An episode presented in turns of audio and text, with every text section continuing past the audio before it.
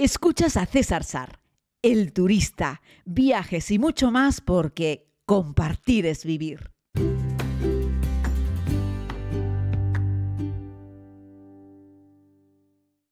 Saludos querida comunidad, Vamos con un nuevo podcast. En esta ocasión les quiero hablar sobre Kirguistán, pero hace una mañana fresca en la Rotava, amaneció despejado, el cielo está azul.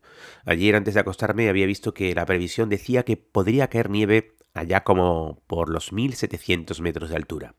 Cuando corrí la ventana de cristal que separa el salón de mi terraza, salí al exterior y pude observar cómo la cordillera que envuelve el valle de la Rotava estaba completamente nevada, estaba blanca. Allá por la zona de Izaña, donde está el observatorio, y un poquitito más hacia el otro lado, llegamos a un Teide que está pletórico, que está blanco, que está precioso. Ya les digo, en un día despejado pero fresco, porque baja la brisa, pues precisamente desde la cumbre, trayendo ese aire frío procedente de la nieve. Esa sensación de un cielo despejado, una mañana soleada, pero un Teide completamente nevado y una cordillera blanca es algo que me produce una gran satisfacción. Pero hoy en este podcast les voy a hablar de otro lugar con unos bellos paisajes. Nos vamos directamente hasta Kirguistán, aunque en realidad hoy de lo que vamos a hablar es sobre cosas que debemos comer cuando viajamos. Saludos amigos, estoy en Kirguistán, un país donde la inmensa mayoría de la población, que son 8 millones, se concentra en un par de valles y en el resto del país el 70% son montañas. Y yendo por una carretera, por un camino rural, me he encontrado a esta familia que está de picnic. Bueno, nos han dicho sí una señal con la mano y hemos parado, ¿no? Y bueno, y la guía me ha dicho que me podía acercar a ellos para probar algo de la comida típica y para que viese un poco cómo vive esta gente un, un fin de semana.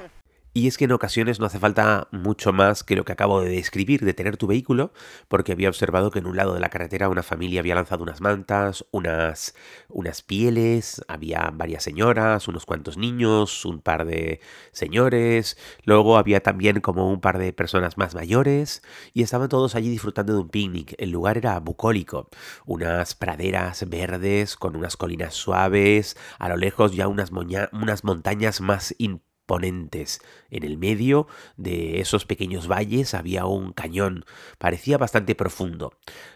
Aquel paisaje parecía sacado de una película. Era un lugar precioso, algo que no había visto nunca antes en ninguna, en ninguna película, en ninguna serie, en ningún documental. Kirguistán no es un lugar muy famoso, no es un lugar muy visitado, pero fue uno de los países que más me sorprendió en la segunda vuelta al mundo junto con Namibia y siempre lo recomiendo.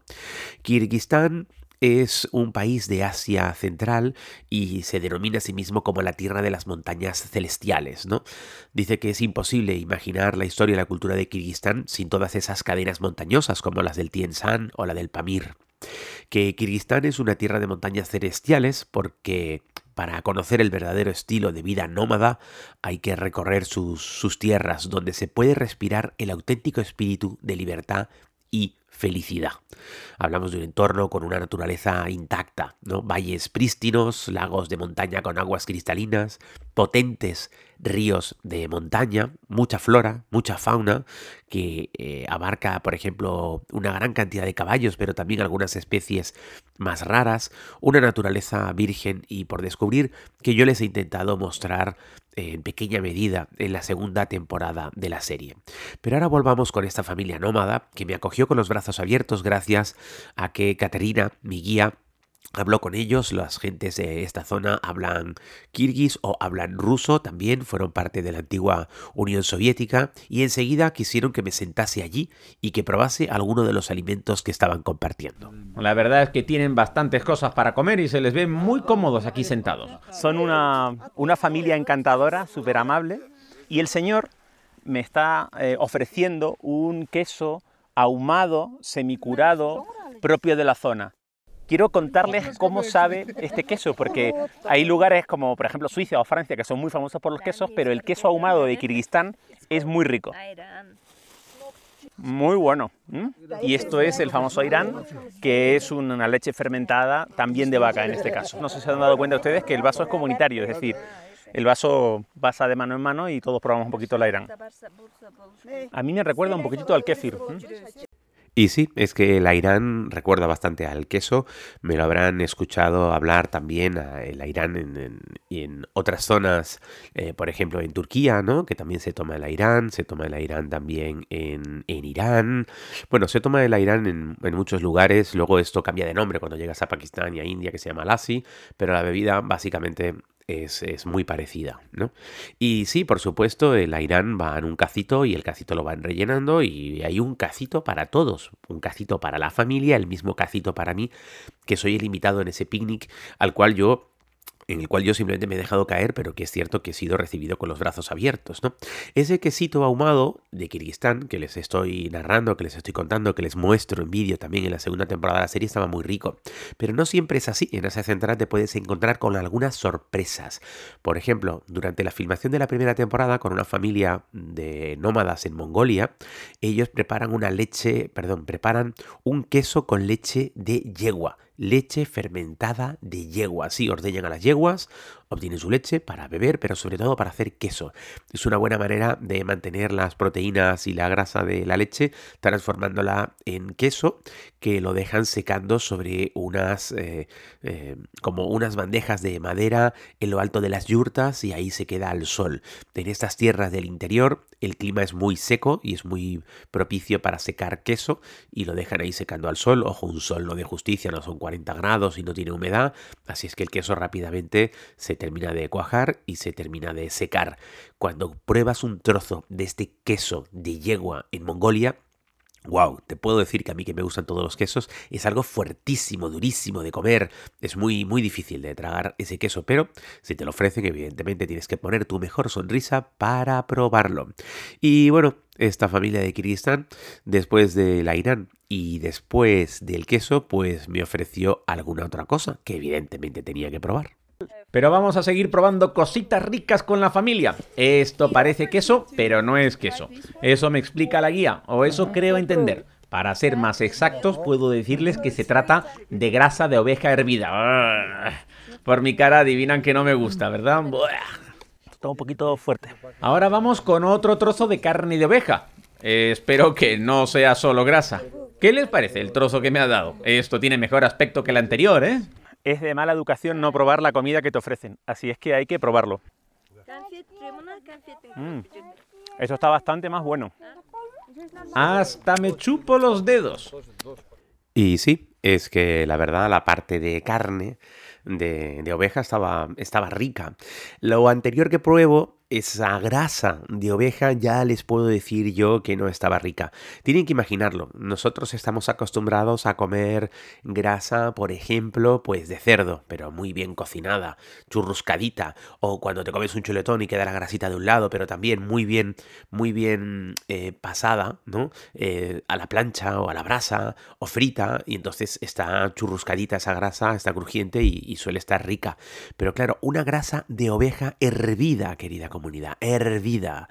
Es algo como blandengue, un poco pastoso, eh, al paladar no es algo rico, ni siquiera viéndolo es algo que te llame mucho la atención de comer, eh, en fin, luego incluso para morderlo tampoco es algo que sea muy agradable. Pero claro, la familia te corta un trocito de grasa de oveja y te la ofrece, de, de grasa hervida de oveja y te la ofrece como si fuese un manjar, y toda la familia, desde el más pequeño hasta la persona más mayor, te observan con esos ojos atentos para poder recibir un feedback por tu parte de esa persona occidental que está viajando por Kirguistán, que eres un periodista que viaja por el mundo, etcétera, etcétera. Y claro, ellos quieren comprobar si te gusta o no te gusta esos ricos manjares que ellos están comiendo en un picnic de fin de semana. ¿Qué vas a hacer? Decir que no. Así es que evidentemente tienes que decir que sí, lo pruebas, te lo comes, evidentemente no me gusta, pero es lo que hay. Si te piden repetir, di que no, que no te apetece repetir. La suerte es que justo después, como les decía, del trozo de grasa cayó un trocito de carne que también tenía grasa, ¿eh? pero un trocito de carne. Igualmente no dejaba de ser, no dejaba de ser carne de oveja hervida, eh, así sin nada, ¿eh? sin una pizca de sal. La verdad es que estaba bastante desabrida, pero es lo que comen en estas tierras centrales de Asia. Y la verdad es que no hay ninguna prisa. Puedes venir aquí, sentarte con la familia a pasar el rato. Gracias en este caso a la ayuda de mi guía que me ayuda a traducir una pequeña conversación con, con la familia. Y ya nos hemos puesto al día. Ellos saben que yo soy un periodista viajero que está recorriendo el mundo y yo sé que ellos son unas personas de Kirguistán que viven un par de valles más allá. ¿No les parece sensacional? Y es que a mí me parece sensacional, sin lugar a dudas, el poder compartir un ratito con una familia. Pero lo vemos en España, ¿eh? muchas veces tú estás haciendo algo con unos amigos, con una familia, comiendo algo poco habitual, o estás, yo que sé, en Canarias estábamos de romería y los turistas que están allí, que se acercan a ver cómo es la festividad, y enseguida la gente les da cualquier cosa, ¿no? Les da una pella de gofio, les da a probar carne de cabra, en fin, les damos lo que comemos en cada lugar a los turistas que nos visitan desde cualquier rincón del mundo, y nos gusta que ellos pues quieran conocer lo que nosotros hacemos, cómo vivimos, y qué comemos, ¿no? Eh, no sé, a mí me encanta cada vez estoy aquí en Canarias que veo una pareja de turistas en la mesa de al lado y se están pidiendo, yo que sé, un, pulpito, se están pidiendo unas papitas con mojo, se están pidiendo un, pues un escaldón, por ejemplo. Yo no paro de observar con atención cada vez que un turista se pide un escaldón y digo, wow, si les gusta el escaldón, es que esto, vamos, les va a gustar todo, ¿no? Porque el escaldón de gofio, para el que no es canario, de hecho hay un montón de gente en Canarias que no le gusta el escaldón. Si no sabes lo que es el escaldón, puedes entrar a, a googlearlo un poquitito y saldar tu curiosidad. Y también podrías venir a Canarias y probar un rico escaldón, ya sea de carne o ya sea de pescado.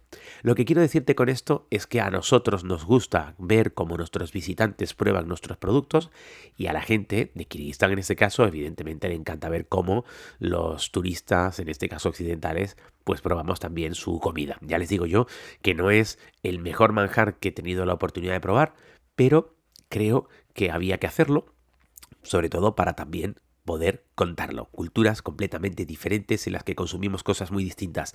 Normalmente son los asiáticos los que se llevan la palma de comer cositas raras, pero les puedo contar, como les estoy narrando, que en Asia Central también se comen cosas un poco más difíciles, como la historia que les contaré otro día sobre el ojo de cordero en Mongolia. Algunos de los que habéis viajado conmigo eh, este año y medio pasado, que hicimos viajes prácticamente por todo el planeta, eh, habréis escuchado la historia que os he contado del ojo de Mongolia con la familia nómada en Mongolia. Pero esa será otra historia. Muchas gracias por escuchar. Este podcast ha nacido de la inspiración de encontrar el Valle de Ordaba completamente despejado con un teide nevado, una cordillera nevada en la isla de Tenerife donde luce el sol, pero además hay nieve. Seguro que a la hora, seguro que a la hora de publicación de este podcast un montón de turistas estarán en el sur de Tenerife dándose un baño en el mar y observando ese mismo teide nevado. Un abrazo, gracias por escuchar y volvemos mañana.